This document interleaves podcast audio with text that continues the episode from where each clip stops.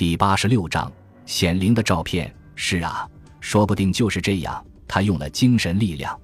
你们拍照的时候，他在旁边看着你们，他还放心不下，就让你的生理现象提前了。嗯，这是可能的。那么归根结底，你没有和他同床共枕吗？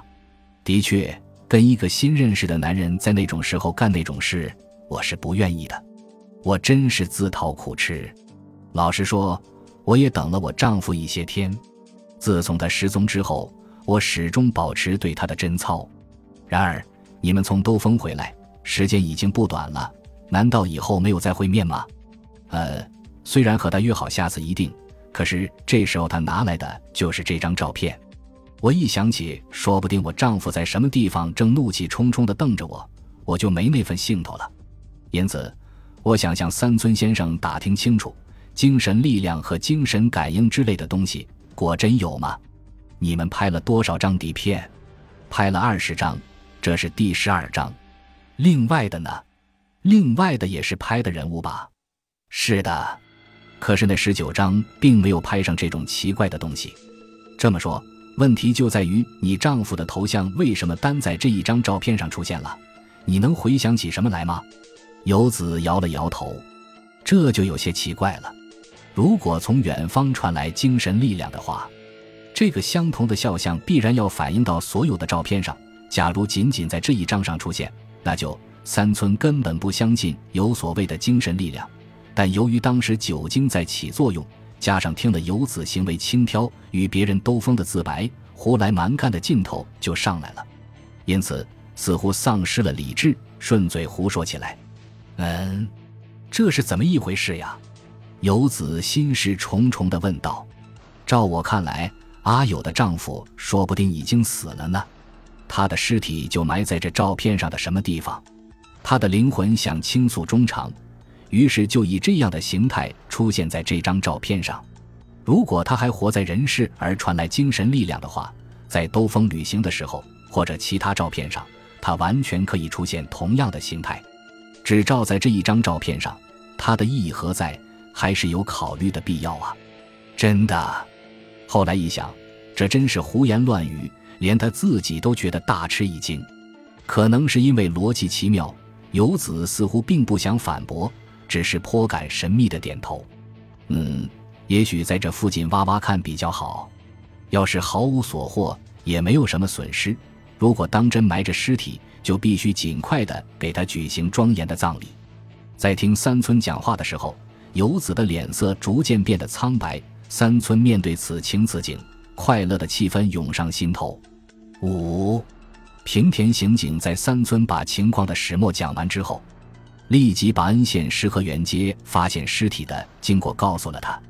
昨晚十点左右，有人向石河原局报告，在本街近郊的国有林区发现一具尸体，尸体是被埋在土里的。根据这一情况断定。这显然是件谋杀案，有人马上向县警察局报了案，局长立刻带了人员来到现场。现场上已有四人在等候警方人员的到来。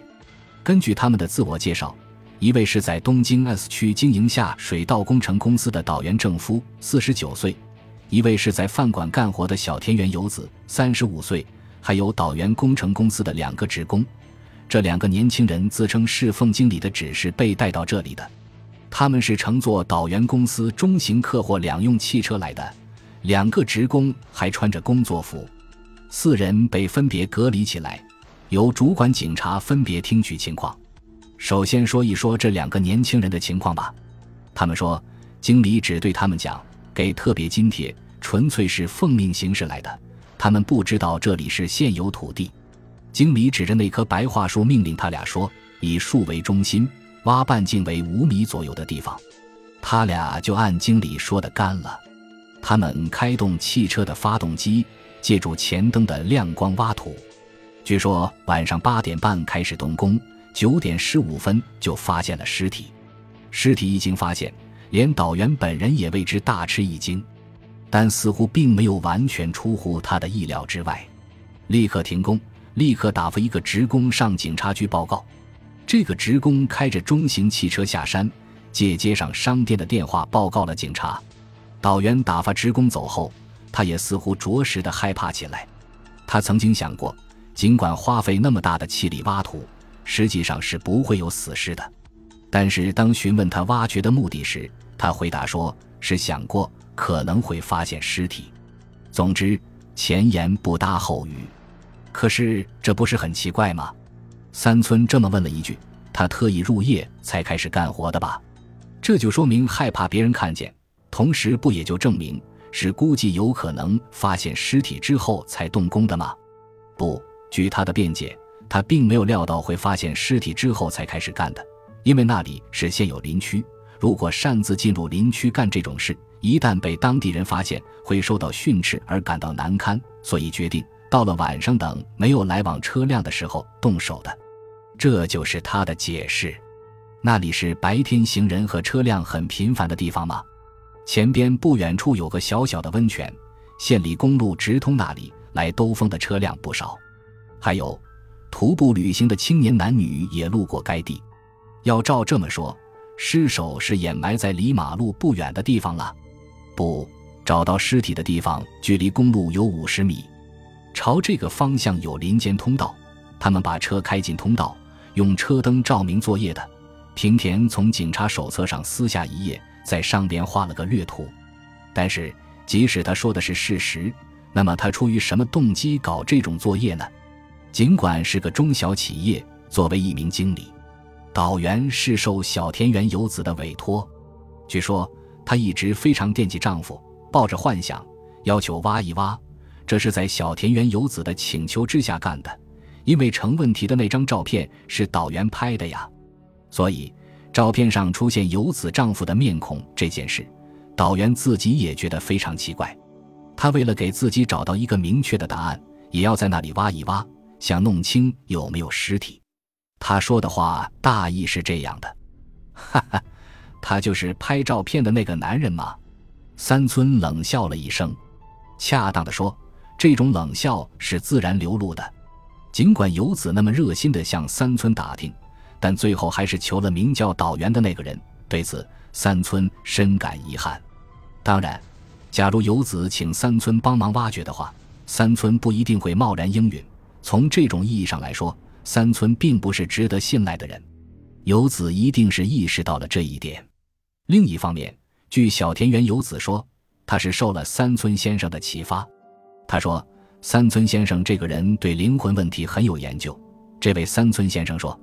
我丈夫的尸体就埋在这里，所以我无论如何也想弄个水落石出，挖一挖看。要是没有，那就万事大吉。但是连挖一下都不肯，说不定真的埋在那里呢。想到这里，真是坐立不安。他说的这些理由不是不可理解的，他讲的这些是不是事实呢？其次，你为什么和他谈这些话呢？我们就是为了弄清这些问题才来向您请教的。那么。吉野接着平田的话，好像进一步盯问似的说：“您刚才谈的全是事实吧？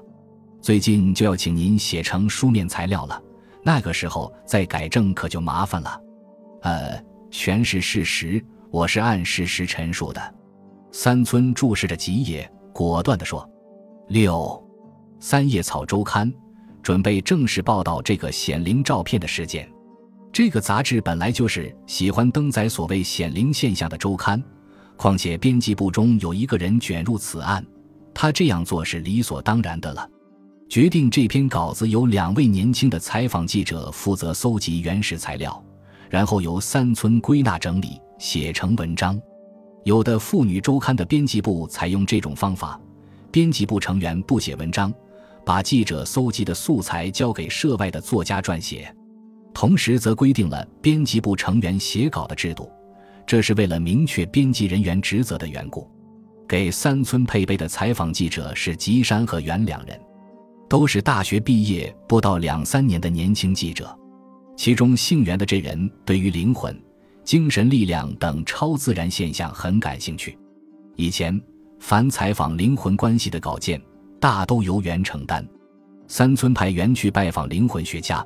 灵魂研究家让他征询他们对这次事件的意见。至于吉山，从前他主要是处理案件专稿。他身材魁梧，仪表不凡，柔道还是二段，即使对手是刑警，他也毫不打出，而且和刑警们也颇有交往。对于处理案件专稿，他很有把握。三村决定派吉山去恩县采访县警察局破案的进展情况。接着，三村会见挖掘尸体时出了大力的导员，详细询问了他。一看见导员，三村想起原来是他，因为他曾在双叶碰见过这个人。